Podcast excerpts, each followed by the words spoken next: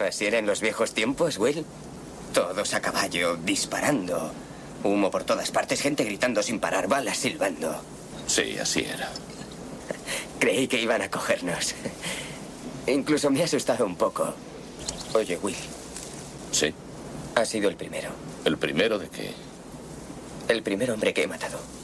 Puedes estar seguro de que hoy has matado a ese tipo. Es cierto.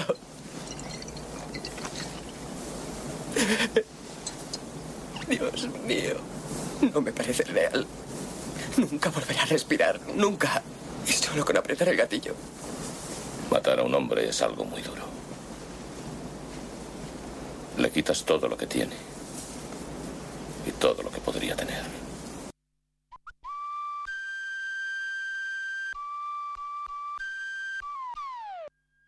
Cultura.eus con Galder Pérez.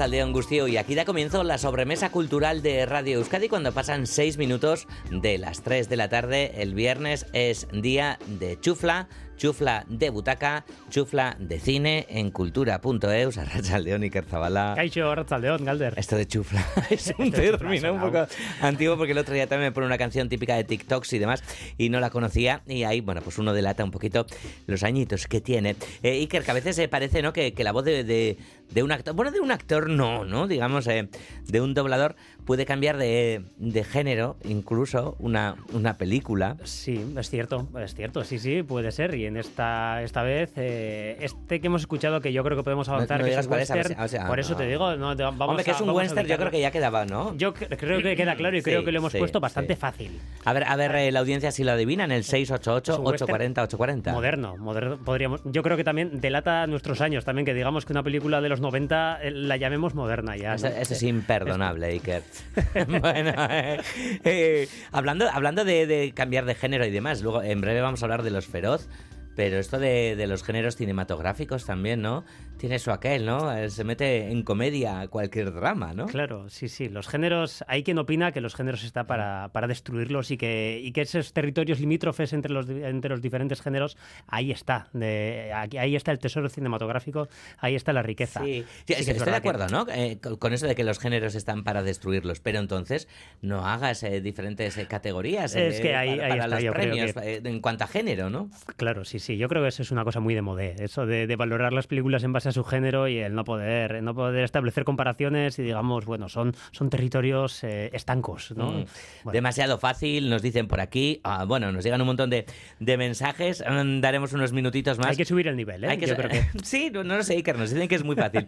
bueno, enseguida nos vamos a sumergir eh, en el séptimo arte, en la cartelera de, de esta semana, las novedades que tenemos eh, para, para ver en el cine. Además, vamos a comentar alguna que otra película, vamos a mirar a los premios y demás. Pero antes, como hacemos, vamos a comenzar con música, todo ello con José Ignacio Revuelta y Alberto Zubeldia en la dirección técnica. Maren, la bilbaína, presentará nuevo disco el mes de marzo. El disco eh, se titulará Haría lo que fuera. Anuncia también gira, gira que comenzará en su ciudad, en Bilbao. Y hoy nos ha regalado esta canción en la que colabora la navarra Anne Looking. Esto es Acostumbrarme. Si empiezo a contarte lo he conocido solo he querido escaparme.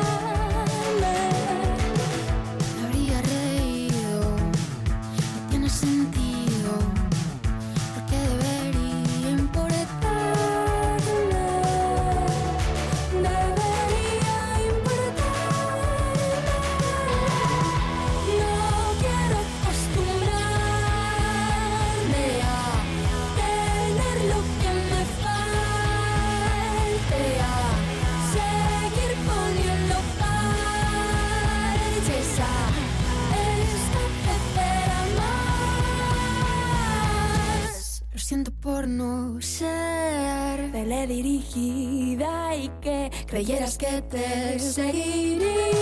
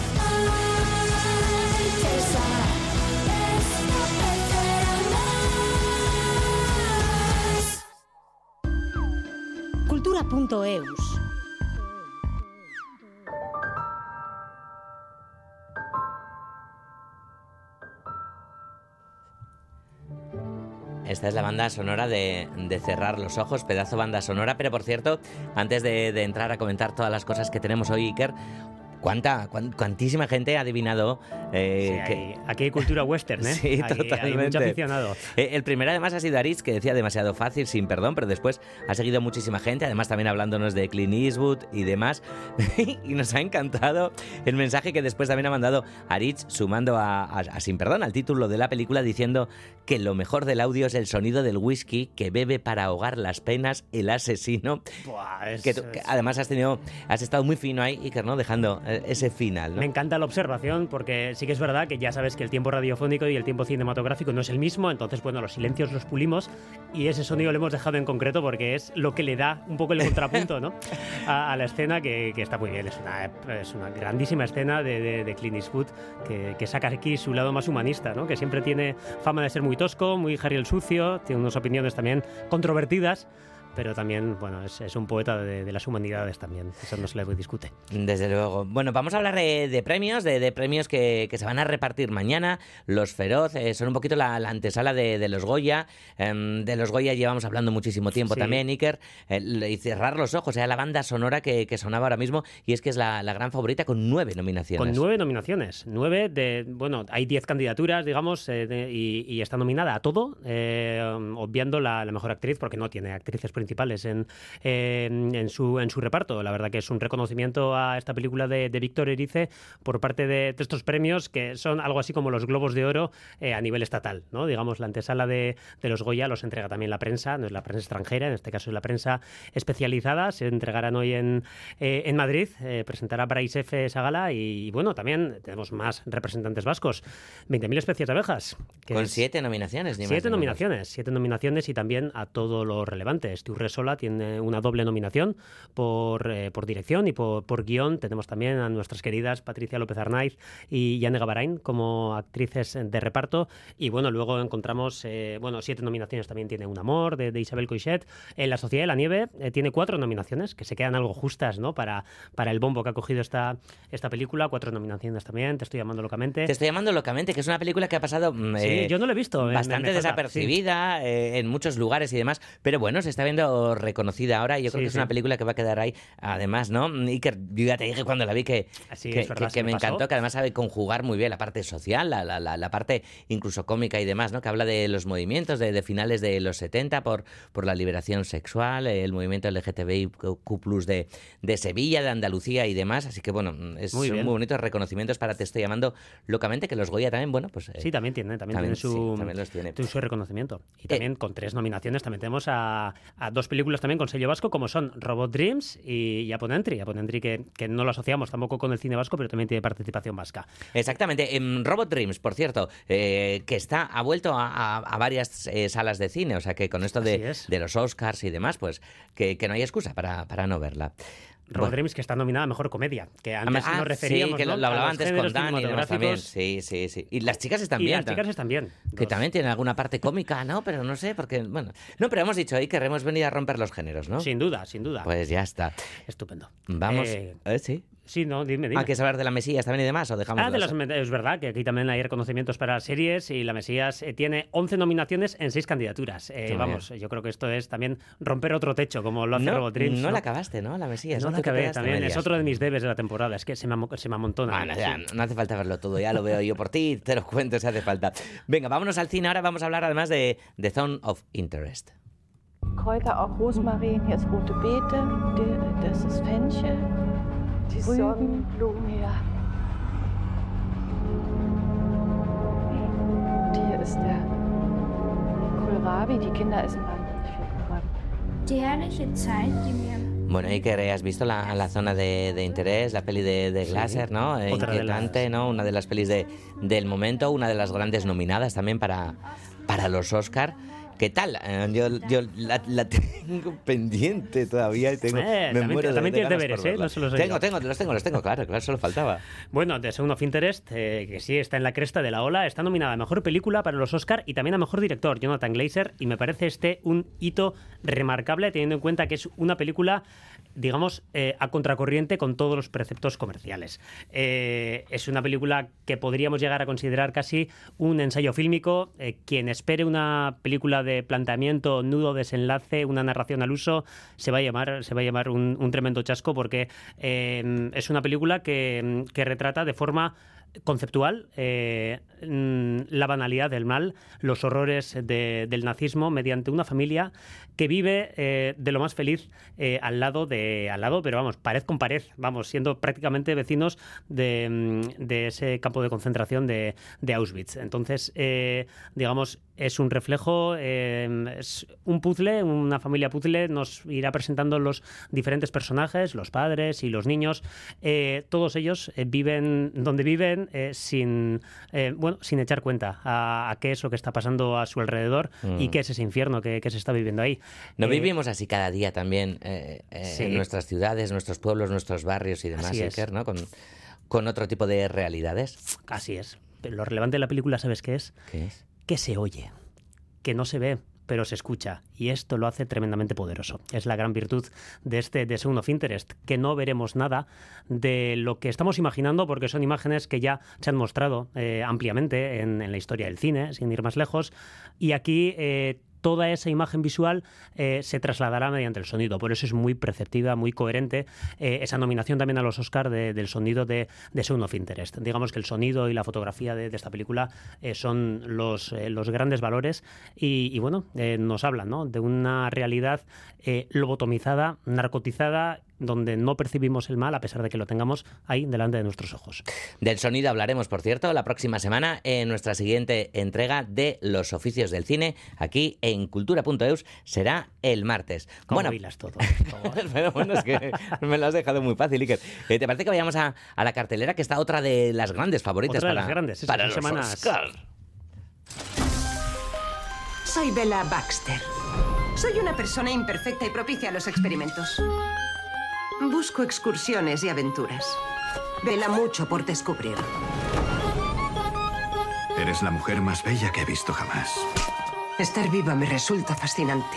Bueno, dicen que, que Emma Stone ¿no? está espectacular y demás en su papel más particular. Esta peli que tiene 11, 11 nominaciones, 11 ¿verdad? nominaciones. Para, para los Oscars eh, del griego Lantimos. Bueno, mm, Poor Things, eh, Pobres Criaturas. Iker, eh, tiene Sí, no, otro- pintaza también. Tiene pintaza. Y este también es otro pequeño hito, ¿eh? que decíamos antes lo anómalo que era que Jonathan Glazer hubiera conseguido nominaciones y demás en los Oscars, siendo una película bastante atípica. Bueno, yo creo que aquí podríamos decir, no tanto como lo, mismo, pero, pero algo parecido. La verdad que son unas nominaciones bastante vanguardistas las de este año. Eh, también con Anatomy de un Shoot, también, que es una película algo particular y demás.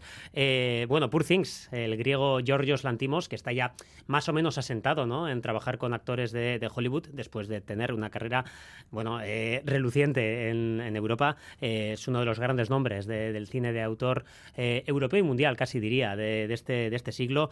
Con Poor Things ganó el León de Oro en, en, en Venecia con esta historia que nos retrotrae a esa tradición de, del doctor Frankenstein de, de crear de crear vida de, la nada. En este caso es William Dafoe, que, que crea a, esta vela, a este neófito que, que, bueno, pues se encontrará de bruces con un mundo que no comprende, abrirá los ojos y, y, bueno, verá lo oscuro que, que tiene y también pues los placeres que, eh, que tenemos al, al alcance de la mano. En este caso, bueno, pues es una película llena de sexo, eh, con muchísima violencia, con, con esa misantropía, ¿no? Que está muy adherida también a las imágenes de, de Georgios Lantimos. En este caso, eh, sorprende. El- normalmente suelen ser eh, películas eh, muy frías en lo cromático, estas de, Mm. de Georgios Lantimos. Aquí vemos las imágenes que hemos podido ver a nivel promocional y demás.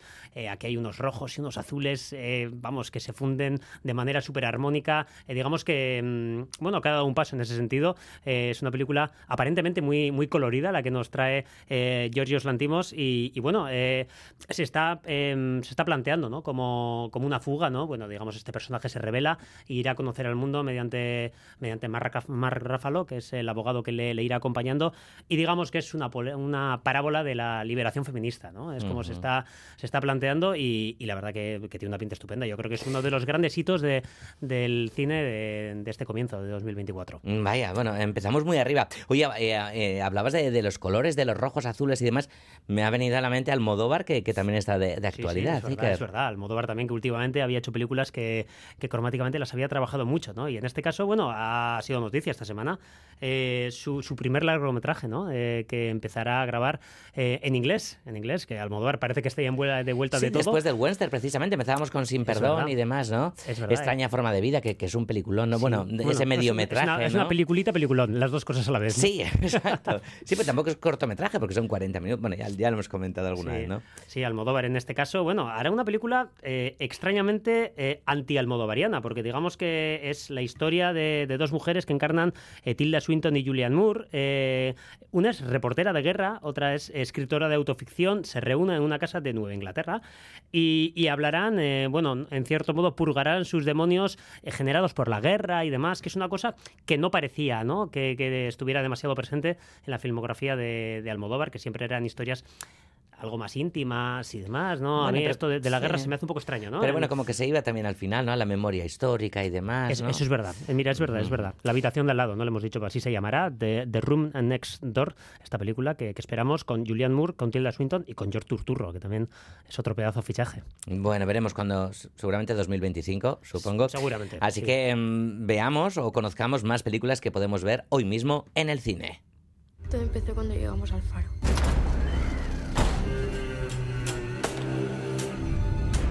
Mamá no lo terminó. ¿Podrías acabarlo tú? No me gusta este sitio. Hay algo extraño en él. Bueno, ya lo hemos hablado. Va a ser un tiempo.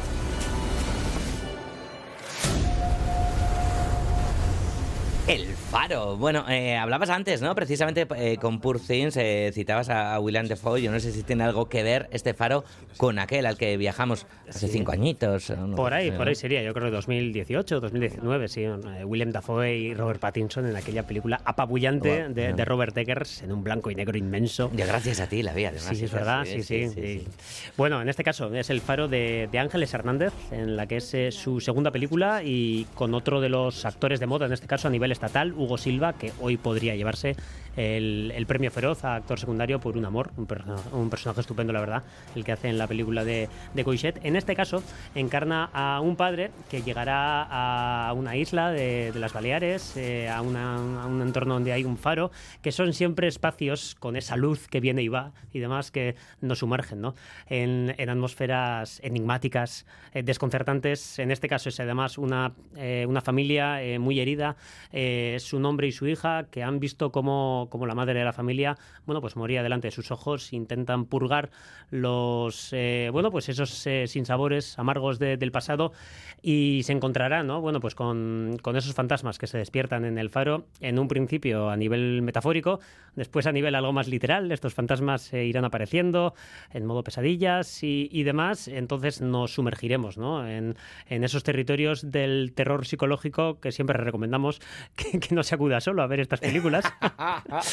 o sí, ¿no? O sí, o sí, hay gente que también encuentra, encuentra placer en este tipo de, Exacto, de- de- depende de de, historias. sí, sí. depende que con lo que goce cada uno. Y con esta eh, goza toda la familia. Patrick. Lortuko dut!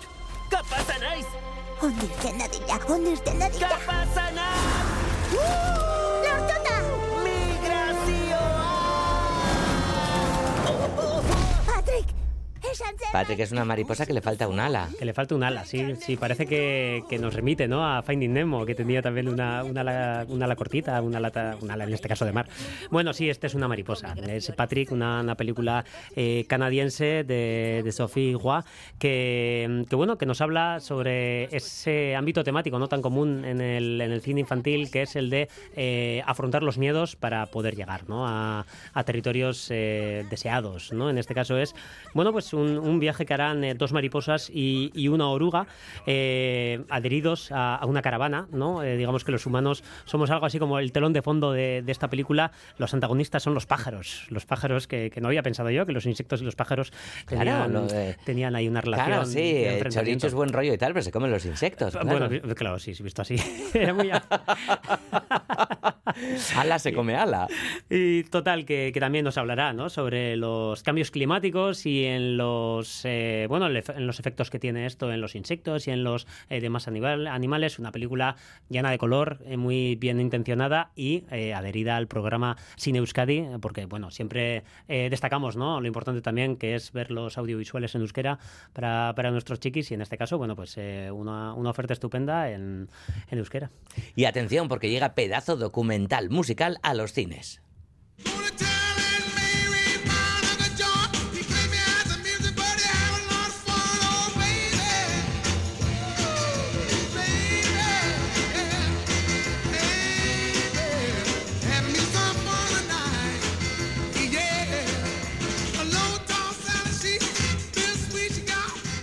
Everything Little Richard, eh, dirigida por eh, Lisa Cortés. Eh, menuda pintaza que tiene este documental dedicado, como no, al rey del rock and roll para muchísima gente, a pesar de Elvis Presley. Así es, así es. Little Richard.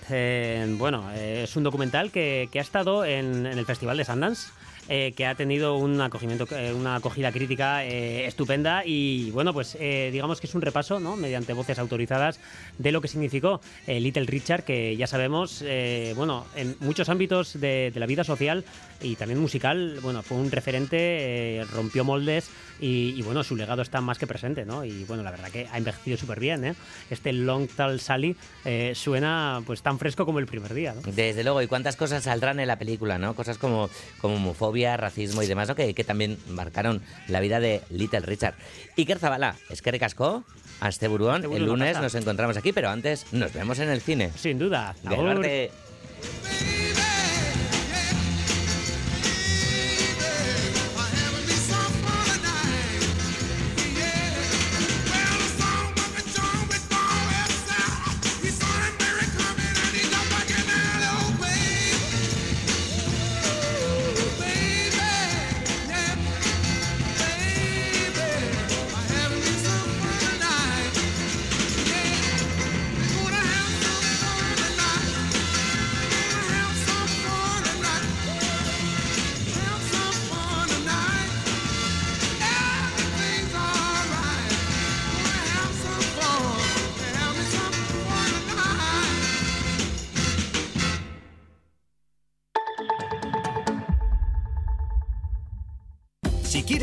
Tu negocio, tu mundo y tu vida, haz clic. Con Kzetagunea tienes más de 100 cursos gratuitos para sacarle partido a la tecnología. Infórmate en kzetagunea.eus o en el 945 062 555. Haz clic y cambia el chip. Campaña financiada por Unión Europea Fondos Next Generation Plan de Recuperación Gobierno de España Gobierno Vasco.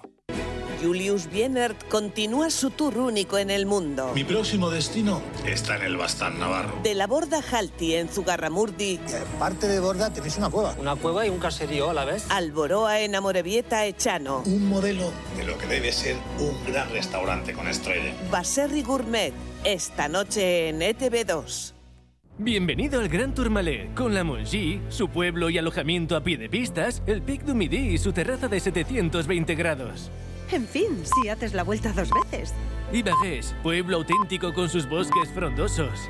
Y también esquí de travesía, balneario, trineos de perros, animaciones. Ok, reserva en el Gran Tourmalet con enpi.com.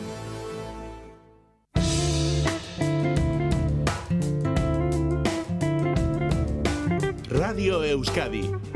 Compartimos lo que somos.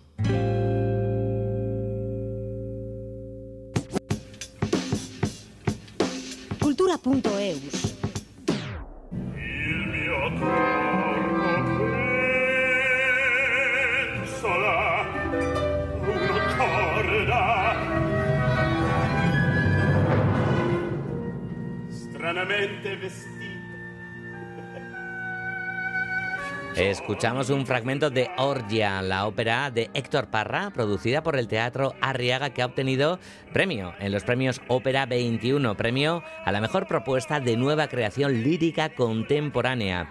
Esta obra tiene libreto de Calisto Vieito, que es también el director de escena en esta propuesta que toma como eje la obra de teatro homónima de Pierpaolo Pasolini. Orgia fue estrenada en el propio Arriaga en junio y tiene previstas más representaciones este 2024. Estará, por ejemplo, en el Liceu de Barcelona. Escuchamos al creador musical de esta ópera de Orgia, Héctor Parra. Poner música a esto es una experiencia casi trascendental porque en un texto de una poesía arrebatadora te dice las cosas más terribles que uno no quiere escuchar. ¿no? Es un ser que puede ser monstruoso, que tiene una faceta de hombre, una de mujer. A mí me hacen reír los que dicen que el garrote es un sistema bárbaro. ¡Ja! ¿Lo han probado? Mm. Así cerca del cuello, de una manera humana, con las manos. ¿No es cierto? bueno. Girar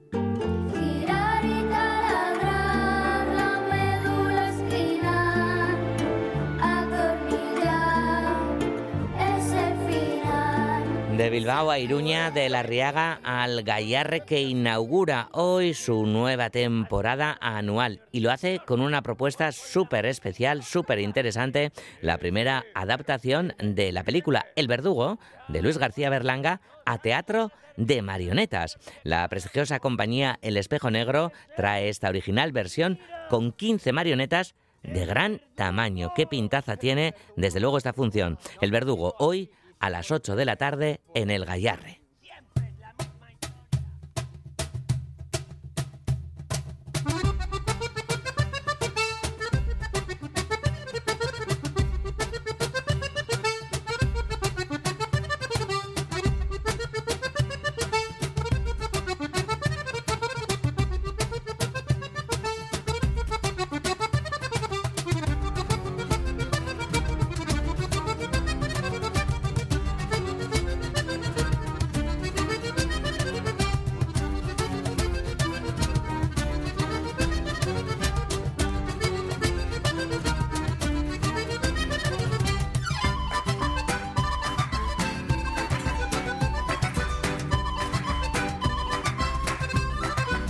Este año, este año, el 6 de mayo, se va a cumplir el centenario del nacimiento de uno de los grandes artistas vascos, uno de los más importantes del siglo XX, Néstor Basterrechea. Para dar a conocer la importancia de su legado, se han unido diferentes entidades culturales e institucionales.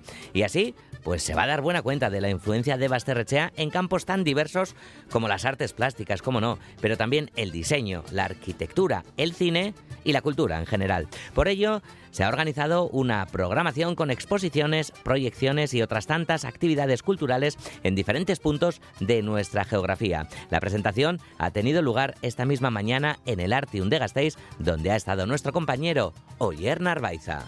Diversas localidades acogen 16 actividades con motivo del centenario de Néstor Basterrechea. De esta manera se rinde homenaje a un artista por su aportación en diversos ámbitos y también por su compromiso con el País Vasco. Bingen Supiría, consejero de Cultura. Basterrechea desarrolló su propio lenguaje a través del dibujo, la pintura, la escultura, la fotografía o el cine y lo aplicó también a la vida cotidiana a través del diseño. Quiso incidir en la vida diaria y cotidiana diseñando muebles y objetos, espacios para vivir. Colaboró con una cultura vasca emergente, diseñando portadas de libros y discos, carteles para las semanas culturales, el logo para Valle Euskarari o también la propia EITB. Las exposiciones tendrán una relevancia especial. La primera comenzará el 28 de octubre en el Museo de Bellas Artes de Bilbao y tendrá por título Néstor Basterrechea, Diseño y Arquitectura. Dará a conocer las obras del artista desde los años 50 hasta la primera década de este siglo. A partir de esta exposición estará disponible una web con una línea temporal que reconstruye la vida de Basterrechea, algo que nos ayudará a saber más sobre él. Lo explica su hijo, Gorka Basterrechea creación de una página web por parte del Museo de Arte Contemporáneo Artem, creación de una línea del tiempo que toma, como base el fondo documental de Néstor Basterrechea, donado por la familia, al museo que ofrece la posibilidad de consultar la documentación del artista sobre su trayectoria profesional, sus proyectos cinematográficos, así como sus exposiciones desde un marco temporal. En abril, la Sala Menchugal de Irún acogerá la muestra Basterrechea en Irún, que nos acercará su obra más experimental. Y el 10 de mayo, Artium abrirá la exposición Basterrechea en el archivo con su material cinematográfico. Asimismo, se celebrarán otras muestras en Montermoso, en el Museo de Arte e Historia de Durango o en San Telmo. A través de todas ellas podremos observar su capacidad de creación y transformación. Miquel Basterrechea, hijo del artista. Alejándote de lo cotidiano, tuviste el poder transformador del arte con el que descubriste otros lenguajes, otras dudas, pero sobre todo descubriste que para construir un contexto propio, cambiar era posible e inevitable. La aportación cinematográfica de Basterrechea estará presente en Filmoteca Vasca, Elías Querejeta, Cine Escola y Festival Internacional de Cine de San Sebastián. Además, en el Museo Jorge Oteiza también han preparado un programa audiovisual. Las actividades también llegarán al Parlamento Vasco, Museo de Máquina Herramienta del Goibar o a diversos municipios, incluso también a Reno y Buenos Aires.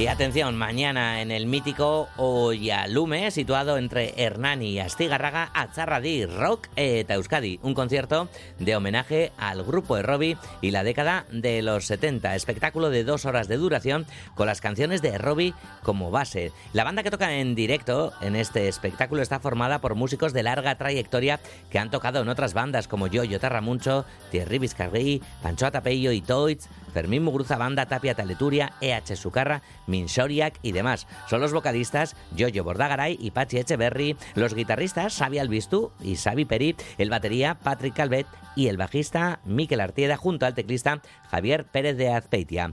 Pachi Echeverry nos cuenta que la idea de poner en marcha se le ocurrió a Xavi Peri, un músico que ha tocado con Itoiz y Fermín Muguruza, entre otros, porque aprendió a tocar la guitarra escuchando a Errobi. Xabi Periko kantzuen ideia omenaldi bat muntatzeko, zenta berak ikasi zuen gitarra tipia zelarik, errobi taldeari esker. Eta orduan, berrogoita hamar urte berantago, ukandu ideia, talde berri bat muntatzea, omenaldi eder bat. Txikitxuterik aiteke tamak Frairei naude nombradu Estudioak irakatziten Salamankara biraldu Ama Mauritzia!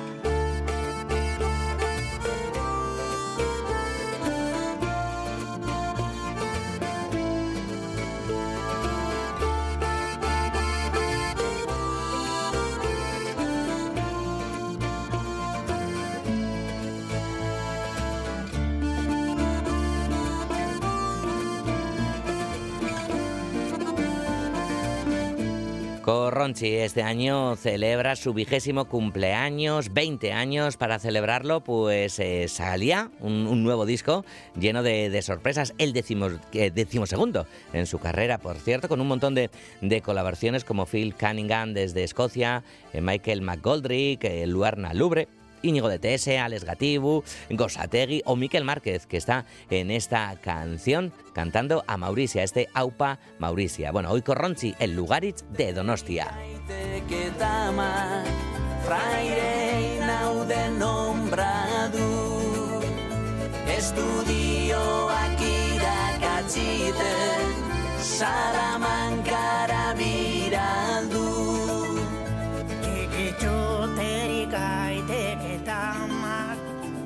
hay nadie en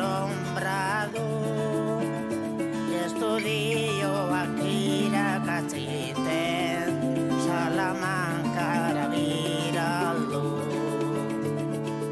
Y momento en cultura.eus para mirar a la actualidad del cómic, a las últimas novedades del cómic y quién mejor que Iñaki Calvo para llevarnos por este viaje entre bocadillos y viñetas. A Rachaldeón, Iñaki. A Rachaldeón, Galder. Que además hoy tenemos un programa muy comiquero Pues porque sí, nos sí. vamos a ir a Angulem. Ay, ya me gustaría estar allí, ¿eh? bueno, ya estuvimos, ya estuvimos compañero, hemos estado por separado, pero aquí nos unen los estudios de Radio Euskadi para saber eh, lo que nos traes de cómic. Y además vamos a mirar mucho Angulem, pero al Angulem Sí. del año pasado, Iñaki. Pues sí, es lo que pasa cada año, que cuando empieza empieza el Festival de Angulem un año, se multiplican entre las novedades publicadas los premios del año anterior.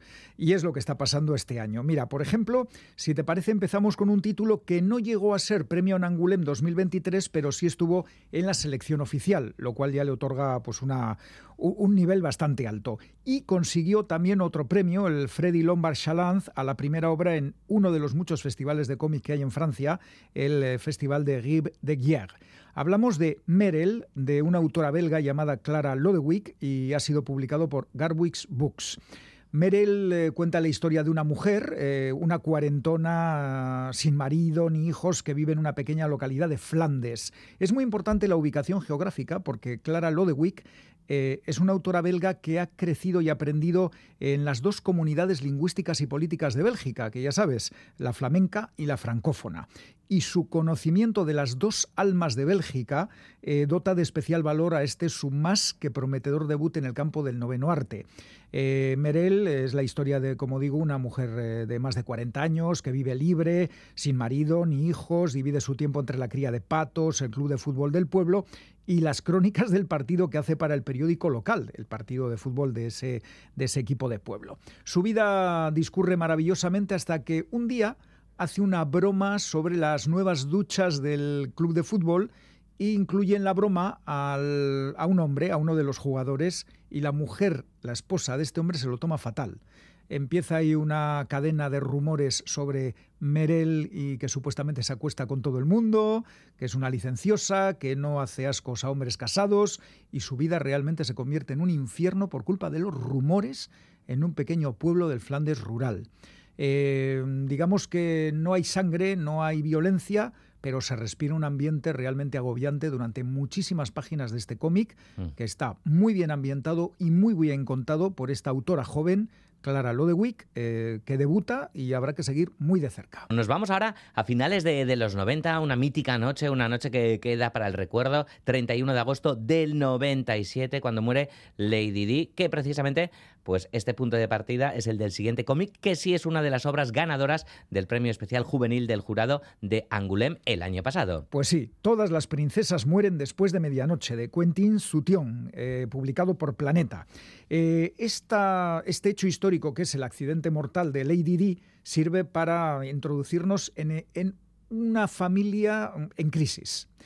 Un matrimonio que está en plena crisis, de hecho la mujer está en su casa planchando, eh, tiene dos hijos, un chaval de ocho años que juega a sirenitas y a princesas y sueña con besar a su compañero de clase y gran amigo, una hermana adolescente que mete al, al noviete, le mete en la habitación sin que su madre lo sepa, y la madre que contempla con desolación que su marido no ha venido una noche más y, y que tienen una grave crisis.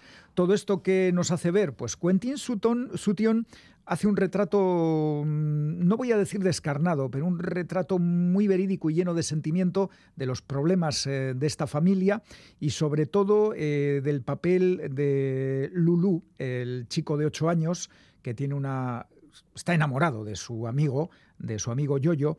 Y Quentin Sution no es eh, alguien que digamos que se ha metido en esto sin saber. Hace cinco años se dio a conocer con la novela gráfica Llamadme Nathan, la historia de una niña que se siente niño y que ya adolescente inicia el tránsito hacia el cambio de género. Uno de los primeros cómics que abordó el conflicto entre el sexo morfológico y la identidad sexual. Este cómic, Todas las princesas mueren después de medianoche, creo que es de obligada lectura para entender bien eh, estos sentimientos encontrados de personas eh, cuya, eh, cuya orientación sexual, pues no sé, digamos que no es eh, heteronormativa. Apuntadísimo, todas las princesas mueren después de medianoche, me lo tienes que dejar, Iñaki. Te lo y dejo. volvemos a Bélgica, porque antes hablábamos de, de Oh. una autora belga y ahora aquí tenemos otro autor belga, maestro ¿no? del cómic, además belga, junto a Hergé. Hergé, Hergé, el padre de Tintín, es Tan, el number one. tan, tan, tan. tan, tan. Es el number one del cómic belga, pues el number two es Edgar P. Jacobs, el autor de Blake y Mortimer, que ahora se va a publicar toda, toda la serie de Blake y Mortimer en integrales a cargo de Norma Editorial. Va a hacer una labor de recopilación tremenda. Y, es que es- Blake y Mortimer es la obra definitiva de Edgar P. Jacobs, el gran maestro del cómic belga, junto a Guillet. Eh, en 1946, recién terminada la Segunda Guerra Mundial, Jacobs inició esta que es su obra definitiva, Blake y Mortimer, uno de los clásicos indiscutibles del cómic europeo y mundial. Eh, ¿qué son, ¿Quiénes son eh, Blake y Mortimer? Pues el físico nuclear Philip Angus Mortimer y el agente del MI5 Francis Percy Blake, que tendrán que enfrentarse en cada aventura a numerosos peligros y a un feroz contrincante, el coronel Ulrich. Bueno, esta cosa que se llevaba en los años 40 de malos que querían conquistar el mundo, desarrollada a la perfección en Blake y Mortimer, y de verdad que imperdible. Por cierto, Jacobs firmó ocho aventuras de Blake y Mortimer en un, tota- total de 12 álbumes hasta 1970. Murió en el 87 y en el 90 otro gran dibujante belga, Bob de Moore, reanudó la serie que ha ido pasando por diversas manos hasta nuestros días. La serie sigue publicándose, ahora vamos a gozar de ella mm, toda, en completo, en álbumes integrales que publica, como digo, Norma Editorial, Blake y Mortimer. Terminamos donde comenzamos, volvemos a Angulem, que es nuestro siguiente punto Con de el partida. premio gordo en- del año pasado. En cultura.eus, efectivamente, cómic ganador de, eh, del eh, premio principal el año pasado, El color de las cosas, de Martín Panchó. Reservoir Books publica este cómic que se llevó el principal premio, el Fop Dog, en Angoulême el año pasado. Y ganó también el gran premio de la Asociación Francesa de Críticos del Cómic. ¿Qué tendrá este cómic? Pues cuidado, porque el que lo abra va a decir, ¿qué es esto? Eh, los mayores reconocimientos del cómic europeo para una obra revolucionaria. El guion mm, es atractivo, cuenta la historia de Simon, un chaval de 14 años que sufre las burlas de los otros niños del barrio y que tiene un padre alcohólico y aficionado a las carreras de caballos. Un día, una divina le dice a Simon qué caballo va a ganar una importante carrera. Simon apuesta todos los ahorros familiares y gana una auténtica fortuna, 16 millones de libras. Pero al volver a casa se encuentra con un despliegue de ambulancias y coches de policía. Su madre está en coma después de recibir una brutal paliza y su padre ha desaparecido. Arranca así una aventura gráfica que el autor Martin Panchot dibuja de forma sorprendente. No se parece a nada que hayamos leído antes. Las viñetas son infografías y pictogramas, eh, pantallas de un videojuego en las que los personajes no son más que puntos de color. Y contra todo pronóstico, la fórmula funciona. Despierta todo tipo de emociones combinando thriller, aventura y comedia y el paso de la niñez a la edad adulta. ¿Y esto es el resultado de qué? ¿Esta manera de dibujar? Pues de una gran superación de Martin Panchot, que padece un- una fuerte dislexia y tuvo grandes problemas para completar su formación como autor de cómic. Esas dificultades le llevaron a investigar la interpretación de las formas y sus significados, forjando un estilo propio que le ha situado en lo más alto del cómic europeo. Las novedades del cómic en cultura.eus con Iñaki Calvo, Iñaki Esquerre Casco y volvemos a encontrarnos entre viñetas, bocadillos y micrófonos, que es lo que nos une, compañero. Venga, Gur.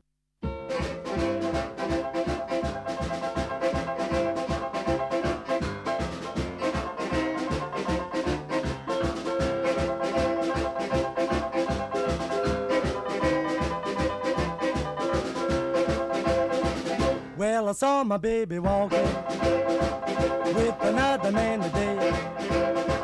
Well, I saw my baby walking with another today. Pero seguimos, seguimos en cultura.eus a falta de 11 minutos para las 4 de la tarde entre viñetas, entre bocadillos, entre micrófonos, entre exposiciones, stands y demás en el mundo del cómic. Y además algún que otro alligator, como está por aquí, para ese cartel de la 51 edición del Festival de Bande Dessinée, el Festival de Cómic de Angoulême. Allí está nuestra colaboradora Patricia Millán. Patricia, ¿qué tal estás? Arracha al León. A Racha León, cansada ya, que llevamos tres días dando vueltas y, y está- se hace durito ya, pero se lo estamos disfrutando muchísimo. Bueno, lo importante ha sido ya la jirafa, al ver la jirafa, Patricia, que es de mis favoritos de Angoulême. Yo creo que he ido, a to- he ido a todas partes, ya no sé si me queda mucho por ver, pero Vale. sí, sí, ahí hemos andado. Vale, vale. Estupendo. Bueno, eh, hablamos de, de Angoulême aquí, claro, lo hablamos también ahora con Iñaki y demás, pero ubica un poquito a la audiencia, ¿verdad? De, de qué estamos hablando, de esta importantísima feria eh, de cómic, eh, la más importante de, de Europa, ¿verdad, Patricia? Sí, es el, principal festival de cómics a nivel europeo, el más grande. Se celebra desde 1974 y este año es su 51, 51 primera edición. Eh, es un festival que tiene las dos vertientes. Tiene un área profesional donde se negocia compraventa de derechos, de, de autores, de traducciones, también de adaptaciones a medios audiovisuales pero es sobre todo un espacio de encuentro increíble para todos los aficionados al cómic, con exposiciones, debates, sesiones de firmas, con presencia de, de grandes, de los más grandes autores a, nivel mundial.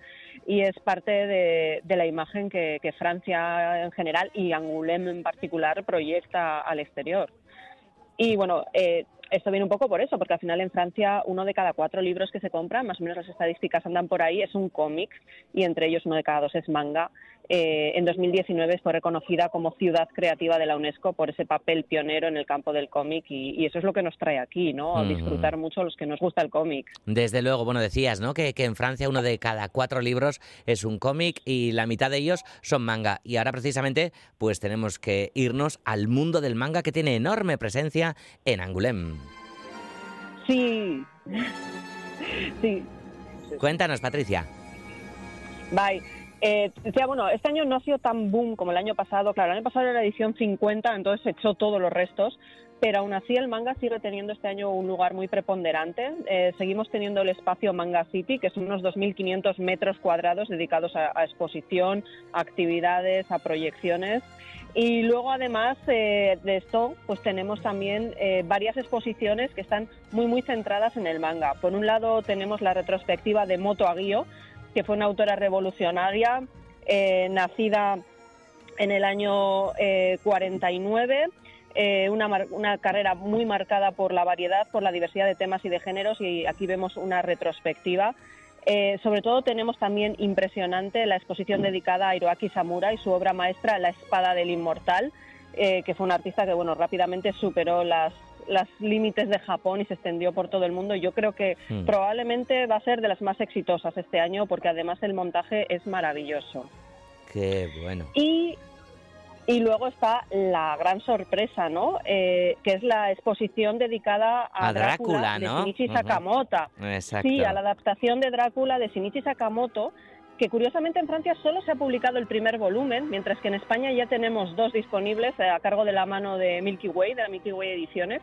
Eh, y es una cosa impresionante porque lo que se ha hecho es un montaje audiovisual que se proyecta sobre las paredes de una antigua iglesia con una banda sonora diseñada totalmente de forma específica para la exposición. Eh, es una experiencia inmersiva, te sobrecoge, acabas temblando. Y además es que la obra de Sakamoto está francamente bien. Eh, es una revisión de Drácula, es- se mantiene muy fiel al espíritu y a la atmósfera de la obra original de Stoker, pero lo revitaliza con nuevos enfoques, con temas un poquito más modernos, más candentes y que conectan muy bien con las nuevas generaciones. Qué bueno. Eh, es una cosa absolutamente alucinante. A ver si tenemos suerte, porque a veces eh, estas exposiciones eh, que se inauguran en Angoulême y demás suelen rular por algunos sitios. A ver, a ver si cae cerca. Ojalá. ojalá, ojalá. A ver si, a ver si cae cerca esta de eh, dedicada a Drácula de, de Sakamoto. Eh, pero hay más exposiciones también eh, destacadas, ¿no? Destácanos alguna más, Patricia. Eh, claro, luego está, pues ya al margen del manga, eh, por supuesto tenemos una exposición enorme dedicada a Riyad Satuf, eh, que fue el ganador del Gran Premio de Angoulême del año pasado, autor del Árabe del Futuro. También hay una dedicada al italiano Lorenzo Matotti, que es- además eh, son obras inéditas eh, que establecen una alianza entre arte y deporte porque se han, eh, las ha ilustrado de cara a los Juegos Olímpicos de París 2024 y nos ofrece distintas visiones de los corredores y del arte de correr. Y también tenemos a la francesa Nini Antico, que entró en el mundo del cómic por la vía del fanzine y el underground, eh, directa desde las salas de conciertos, que es donde ella empezó a hacer sus bocetos a pie de escenario, y que es algo mucho más radical, mucho más alternativo, y que además la exposición está en una antigua casa medio derruida y tal. Oh. Eso también se cuida, ¿no? Que, que el escenario donde se preparan las exposiciones sean como los lugares idóneos para albergarlas, Claro. tengan cierta relación con la obra de los autores. Es lo que tiene también eh, la propia Feria de Angoulême, el propio Festival de Angoulême, ¿no? Que también, bueno, pues tiene la parte más mainstream, la, la manga, ¿no? Como decías, Manga City. Sí. Luego también tiene su parte alternativa y demás. Eh, todo eso se, se refleja en los diferentes espacios, así como en las Sí. exposiciones. Patricia, pero hablábamos ahora mismo con Iñaki, que nos recomendaba unos cuantos eh, cómics, eh, novedades, que son novedades, muchas de ellas en castellano, porque fueron premio en Angoulême hace un año. ¿Qué nos puedes decir de, Sí. de los premios de este año, compañera? Claro, es que justamente la última que le estaba escuchando ahora justo al final, la última acaba de salir en España, como él bien dicho, y aquí es parte de la selección eh, de premios de 2024 en Claro, Francia. O sea, que va todo muy conectado. Generalmente muchas de las cosas que ganan en Angoulême el año siguiente nos las encontramos ya en, en España editadas.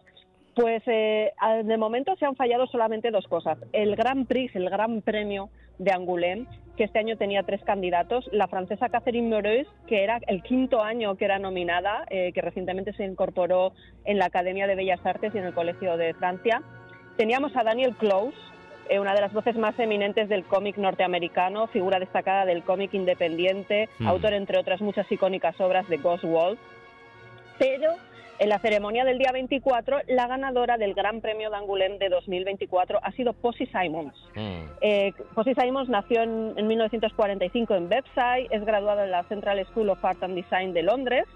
Eh, empezó a trabajar como ilustradora en El Guardian en 1972 y de allí pasó buena parte de su primera carrera hasta que empezó a publicar cómic en 1999 con Gemma Boveri, que fue su primera obra maestra y que le dio esa notoriedad eh, inter- internacional. De hecho, su importancia es tal que actualmente, no aquí en Angoulême, aquí seguramente el año que viene habrá una exposición dedicada a ella, pero eh, ahora mismo en el Centro Pompidou de París hay una retrospectiva de su obra titulada Dibujo Literario, que da continuidad pues, a otras retrospectivas que se han presentado allí de autores como, como el propio Riyad Sattouf, como Chris Ware, como André Franquin o la propia Catherine Maurice también.